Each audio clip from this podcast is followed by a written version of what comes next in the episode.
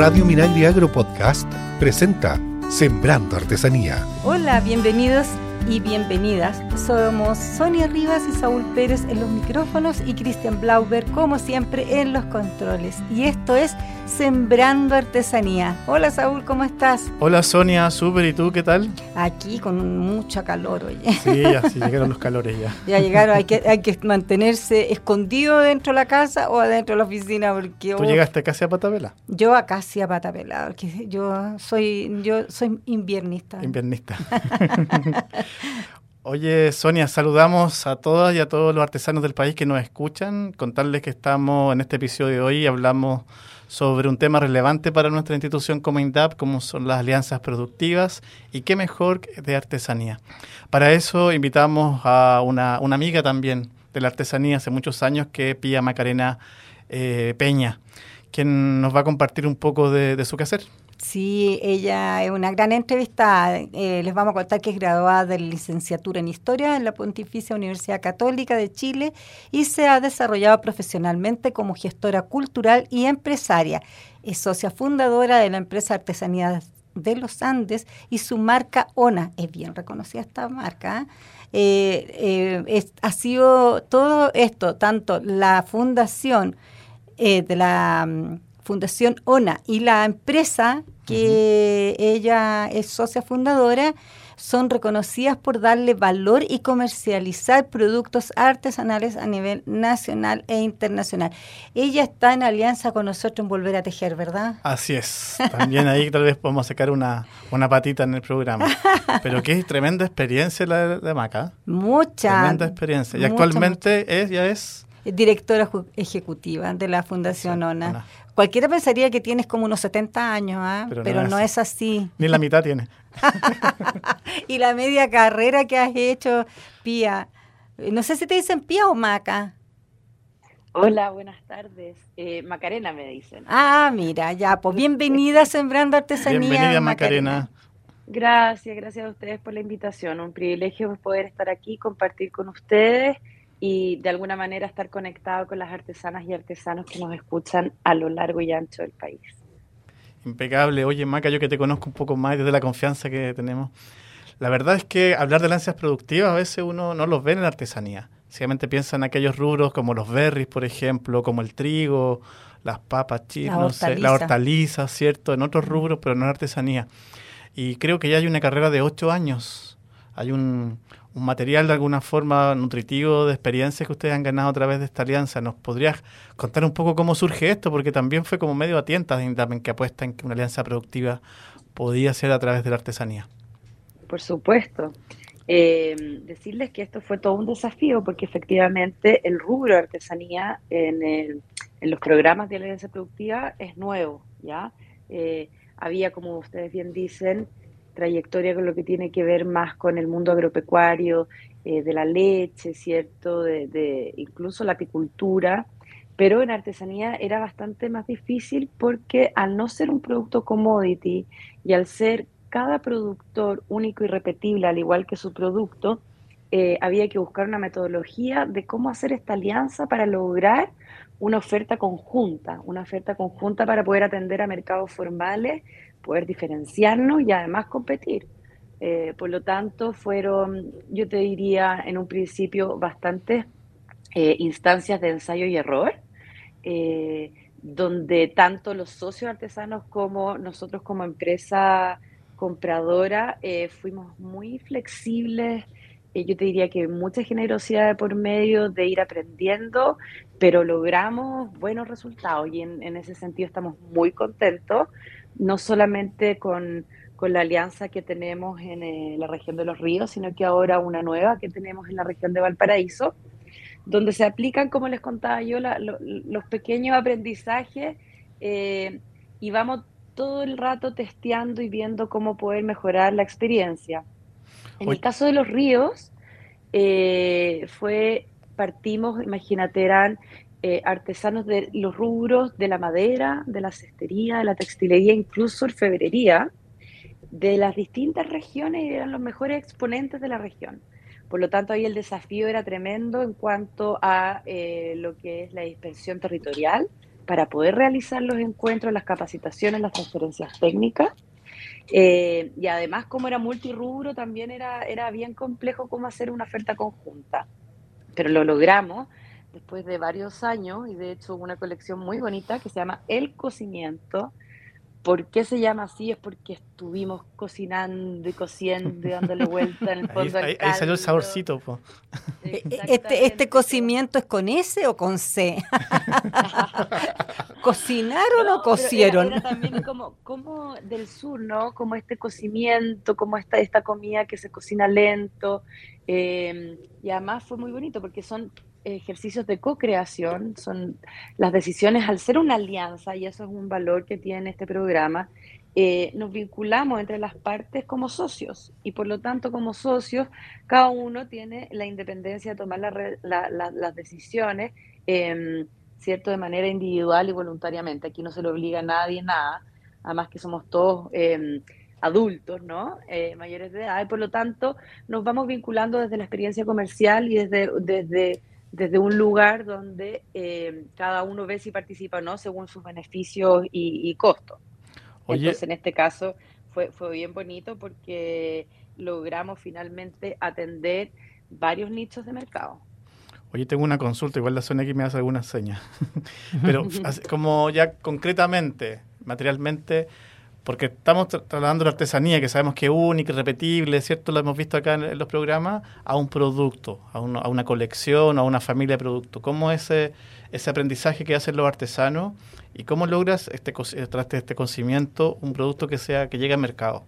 ya que es un, tránsito importante, que de alguna forma el programa de alianza productiva lo que hace es tratar de generar, no sé, una homologación, pero sí una estandarización de algunos productos para que puedan llegar a un, a un mercado que es el que ustedes están que tienen la disponibilidad de, presentar este, este estos productos. De manera macro, eh, yo les contaría que el gran desafío es cómo la artesanía se transforma en una categoría de mercado. Así como tú mencionaste al principio, los berries, los lácteos, son una categoría de comercialización en el mercado. La artesanía es compleja de administrar en el sentido de que no es una categoría eh, que esté eh, reconocida, ¿ya? Entonces lo que hicimos fue eh, haciendo ejercicios, por ejemplo, de venta masiva, lo cual era pero ya muy interruptor en su, en su época, esto fue el, año 2016, eh, de entrar con una propuesta al retail. Y entramos a Jumbo en dos temporadas con una colección que, si mal no lo recuerdo, eran más de 6.000 piezas, eh, tanto de madera como de textil, em, por dos temporadas, 2016-2017 para lo que era la semana del 18. Fue un desafío tremendo, primero que nada, ponernos de acuerdo y comprender lo que eran las bandas de precio, que teníamos la banda de precio del producto 5.000, la banda de precio del producto 10.000 y la banda de precio del producto 35, ¿ya? Y de ahí pudimos ver qué era lo que cada uno hacía, cuáles eran sus precios y cada uno propuso eh, alguna alternativa. Entonces finalmente llegamos a una oferta donde teníamos desde cucharas de palo, que era la la banda más barata, ¿cierto? Eh, hasta una fuente eh, de 35 mil, que era la más cara, una, fuente de, madera tallada. Y en el caso de la textilería, también hicimos una línea de cojines y objetos para la decoración. Y ahí el desafío fue obviamente productivo, el tiempo, la cantidad. Entonces marginamos muy poco, pero hicimos gran volumen y lo que nos importaba a nosotros más allá que la venta, que también era importante, era de alguna manera transferir los conocimientos y vivir la experiencia del aprender haciendo para lo que es comercializar en, mercados formales del retail, ¿ya? Eh, que es muy distinto a lo que hicimos después de esa experiencia, hicimos otra que fue más loca todavía, que era para el mercado del lujo, con mira a la exportación. Y en este sentido, las bandas de precio de los productos eran bastante distintas, ya que podíamos llegar a productos hasta de 200 mil pesos. Y ahí la estrategia de mercado fue distinta. Cada productor eligió eh, su producto bestseller, que le llamamos nosotros, que es el mejor vendido. Y bajo un concepto que era este el cocimiento, donde habían ciertos lineamientos estéticos a partir de lo que es la artesanía vernácula de la región, hicimos una propuesta que la eh, pusimos a la venta en una feria en la estación Mapocho, no sé, Saúl, ¿te acuerdas tú la más Deco Market? Que se hacían ahí a todo dar y nos conseguimos un stand precioso, gigante, donde poníamos en valor los contextos, fotos, era totalmente distinta a la experiencia anterior de, de lo que era la masividad.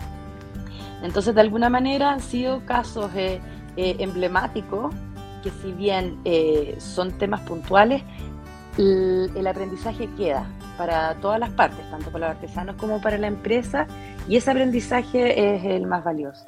Una historia, una experiencia de vida.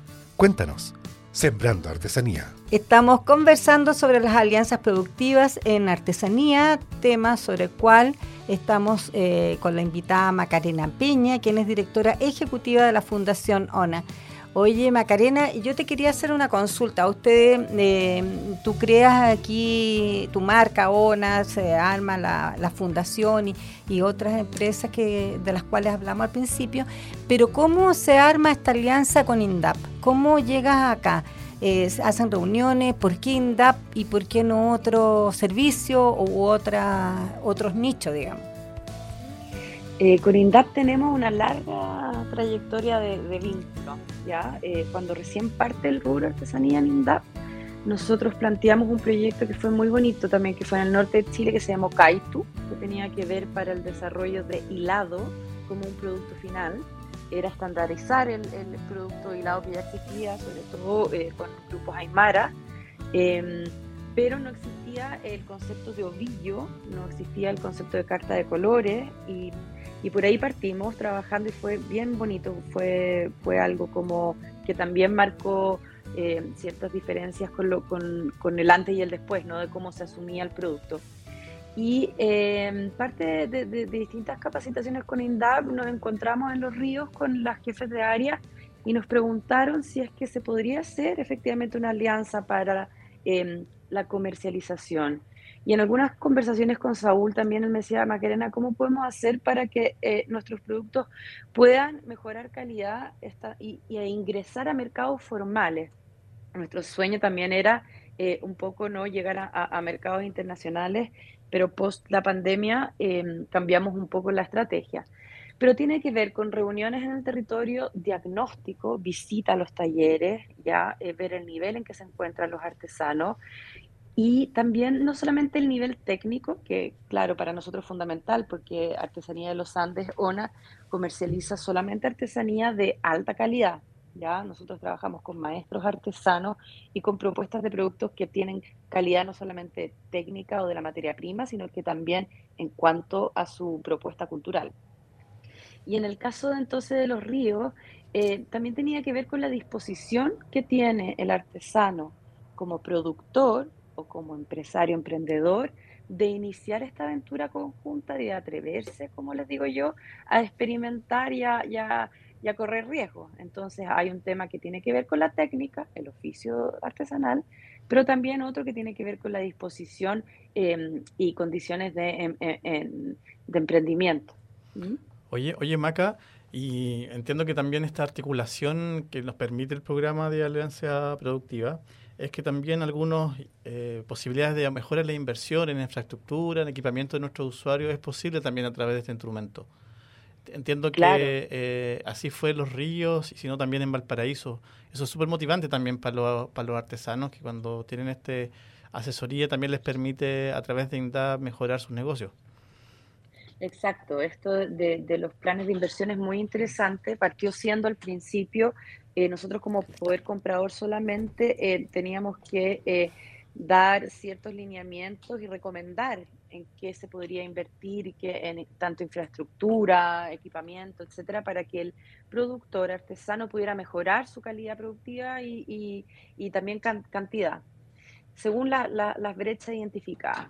Entonces, esto, ¿hmm? No, te iba a hacer una consulta. ¿Ustedes también están, han trabajado con eh, artesanas de, de Toconao, de, del extremo norte, ¿no? Con todo lo que es sí. alpaca, que les han enseñado a, bueno, varias cosas. Ellas te, te, tienen trazabilidad y todo, pero ustedes les han enseñado cómo sacar productos de mejor calidad, de una cosa que sea más comercial. Sí, lo que pasa es que, mira, aprovecho el espacio para hacer la diferencia. Una cosa es Fundación ONA, ya, ya, donde trabajamos temas de investigación, ¿cierto? Difusión, transferencias técnicas, pero que no tiene fines de lucro, una entidad que no tiene fines de lucro. Y la alianza productiva que nosotros hacemos con INDAP es desde Artesanía de los Andes SA, que es una empresa, marca ONA. Por lo tanto, el gran desafío que nosotros eh, planteamos a partir de la empresa es cómo ayudar, ¿cierto? Y cómo lograr de pasar de un objeto artesanal a un producto artesanal. Una persona puede saber tejer maravilloso, hace su prenda o hace su objeto, que generalmente son como guaguas, ¿no? Son como las hijas, las crías de uno, eh, porque llevan mucho tiempo, eh, hay un tema de vínculo muy importante con la pieza. Pero cuando uno quiere entrar a un mercado formal, vender de manera constante, tener reposición de stock, eh, tener códigos de administración, pertenecer a una colección y líneas por temporada, ya estamos hablando de otros temas que son más ligados a la mercadotecnia y es ahí donde hacemos transferencias también y donde aprendemos echando a perder, como les contaba yo, en, la práctica.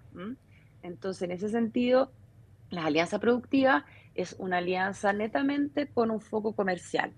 En el caso de Fundación ONA y lo que tú mencionas del norte, tiene que ver también con eh, criterios de investigación y transferencias técnicas, ¿ya? Eh, de los oficios y también estéticas, pero la parte comercial de comercialización todavía no hemos llegado ahí. Estamos recién partiendo con, con lo otro. Mira qué interesante. ¿Y cómo llegan a hacer esta alianza con París para hacer eh, eh, ah. volver a tejer? Ay, eso fue hermoso. Eh, Saúl ahí es como el engranaje, el, gran articulador aquí, Saúl. Surgió de, manera bien, bien espontánea de alguna forma. Había como una mirada también desde el sector, no de los artesanos, sino como desde el mercado, el acercamiento a poder gestionar el helado, ¿cierto? El helado como, como producto final y como una manera también de localizarse de alguna forma la gente, en el, como lo que tú querías hacer también, ¿cierto? De poder tejer. Yo, yo, yo, soy del mundo, Saúl, ya no me voy a localizar en ninguna parte. voy a tejer en cualquier lugar. Entonces, de alguna forma, había, había un diagnóstico que hacía París, es súper importante también, como uno puede mirar el mercado, y ellos estaban... Eh, veía la tendencia mundial que existía, ¿cierto? Y en Chile sobre todo también de poder, cada uno poder confeccionar sus, sus productos, pero con materia prima noble, trazable, sostenible y eh, natural. ¿ya? Y, eso y hecho a mano. Y hecho a mano. Y, eso era, era, un gran desafío y no existía de alguna forma. Y se acercan en, en realidad a varios servicios.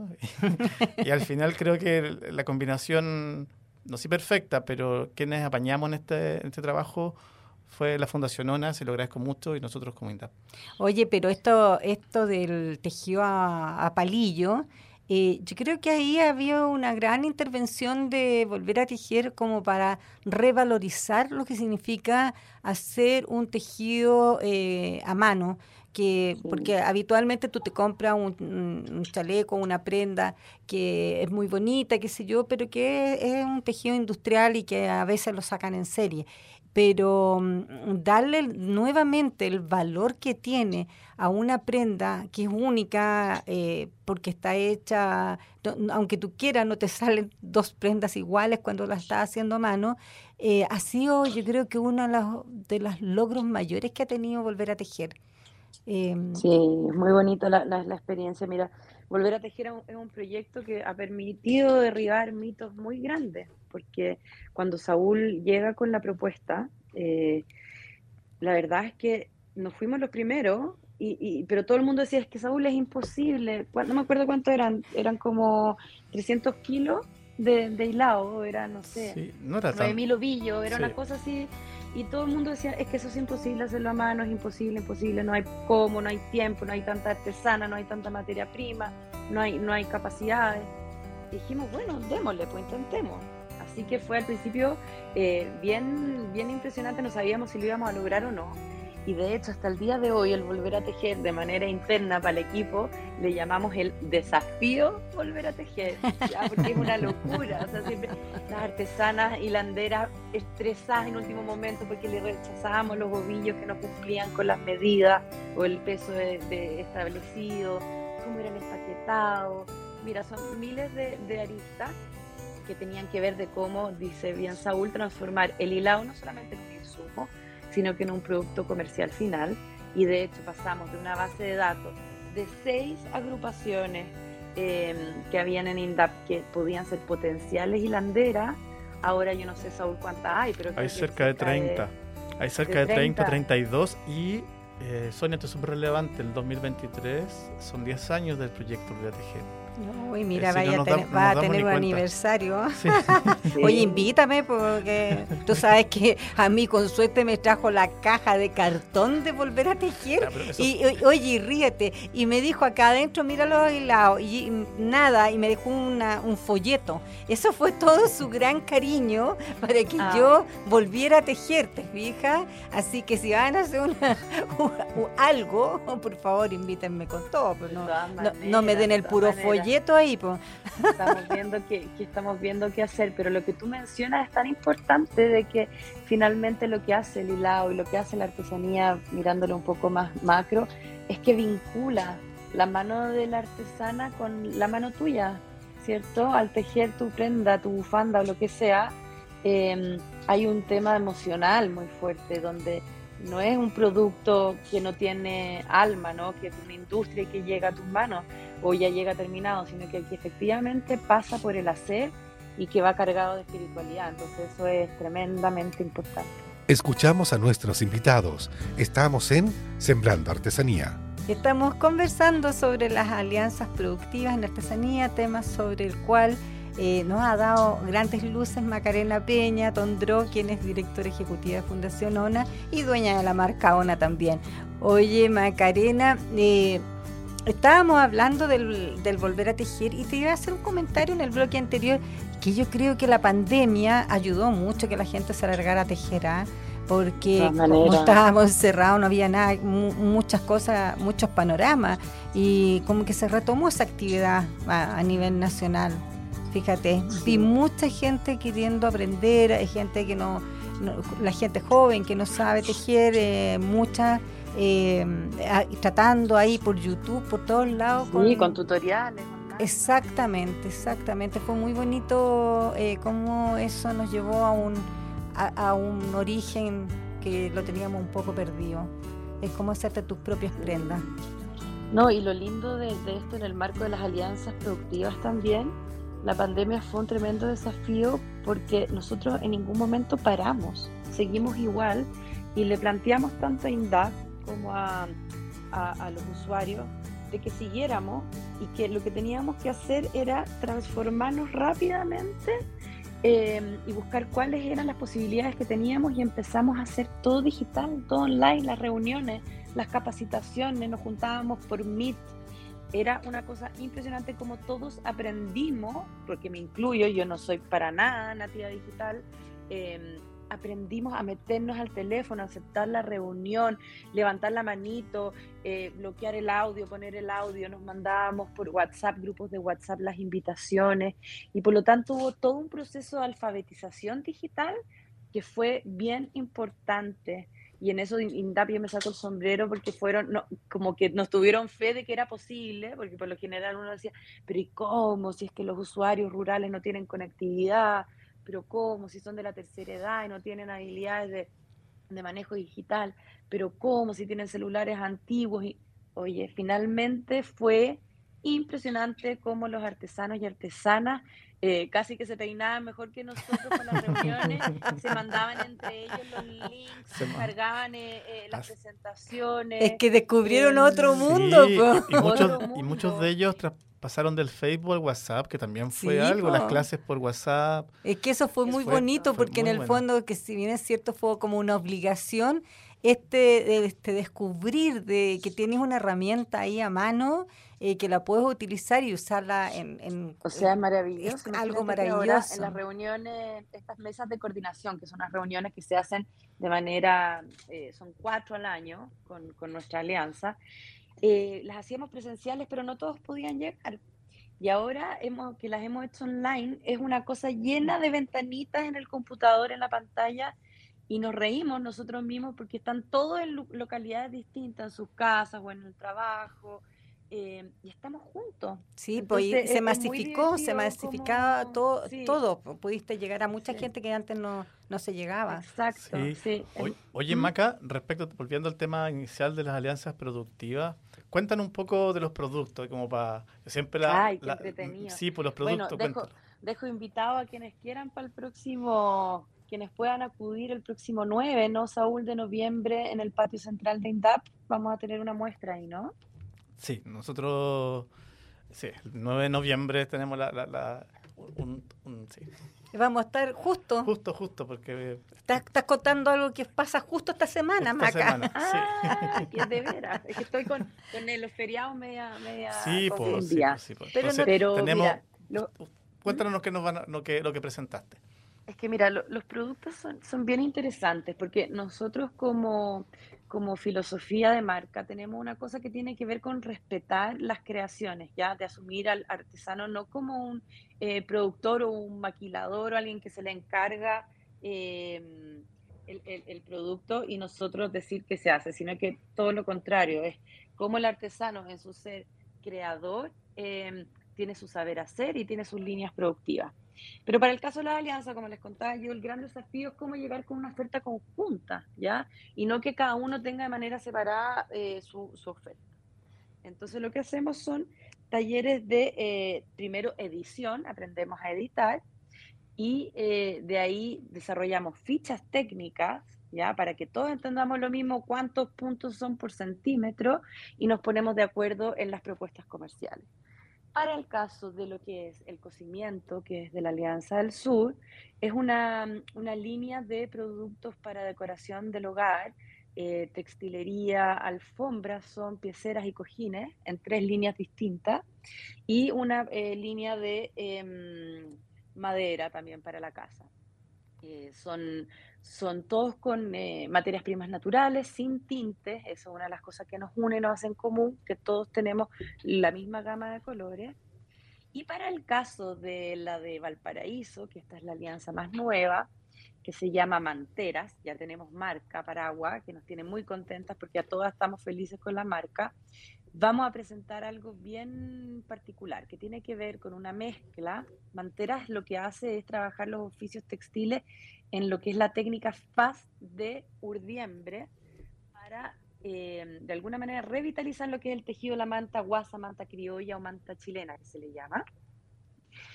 Eh, pero no todas las usuarias logran tener el tiempo y la capacidad de hacer la manta grande, ya de hacer una manta de, de vestir.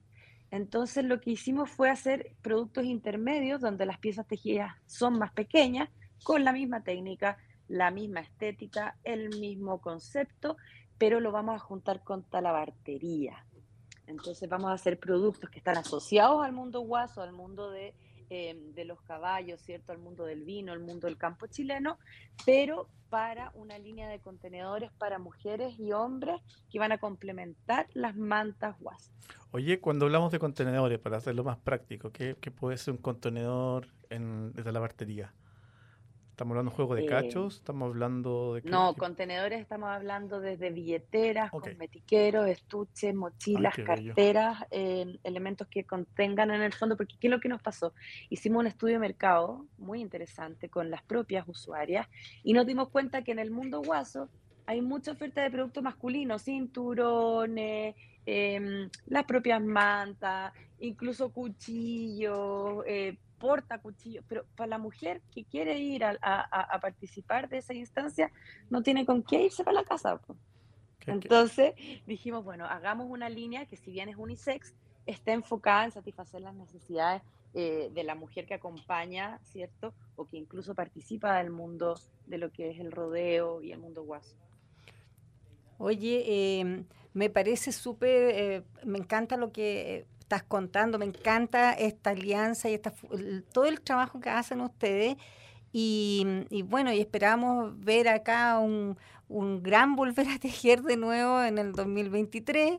Eh, ojalá que ya, bueno, la gente ya los conoce, ya conoce la calidad de las lanas y aunque sea un año que dicen que va a venir un poco difícil, a lo mejor vamos a poder tener ahí eh, productos que estén al alcance del bolsillo de las personas que van a París, ¿no? A comprar o, que compran online.